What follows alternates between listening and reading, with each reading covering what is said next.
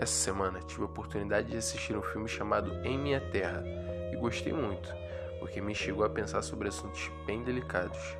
Esse filme retrata uma época pós-apartheid na África do Sul, em que a Comissão da Verdade e Reconciliação oferecia anistia para os algozes confessarem seus crimes em tribunal.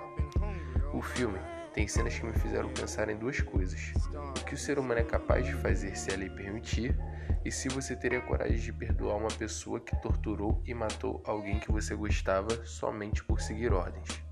Porém, eu vou focar somente na segunda opção, porque foi o que mais me tirou da zona de conforto.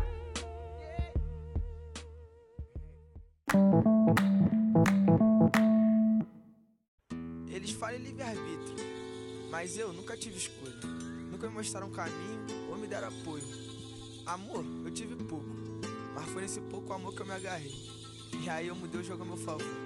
Puxar o gatilho ou não, é isso que é liberdade? Definitivamente, amar é para os fortes. Como vocês já devem saber, Marcelo D2 lançou um álbum em 2018 chamado Amar é para os Fortes. Se não, vai lá ouvir sua obra-prima. Mas só depois de ouvir esse podcast, hein?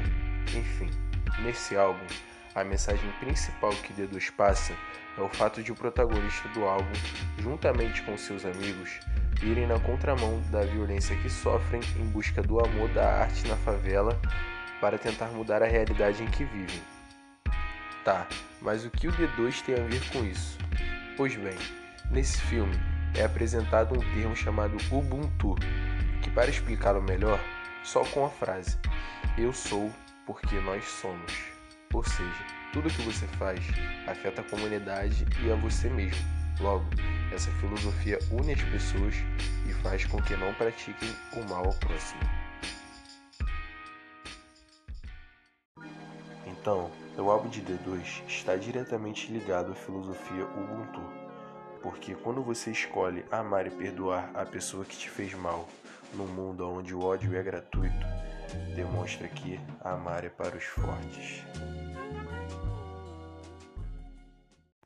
E para você que está assistindo até o final e gostou, peço para que você siga o meu canal que toda quarta-feira eu vou tentar postar vídeo relacionado a esses assuntos de cultura e filosofia e sociologia. Até o próximo episódio.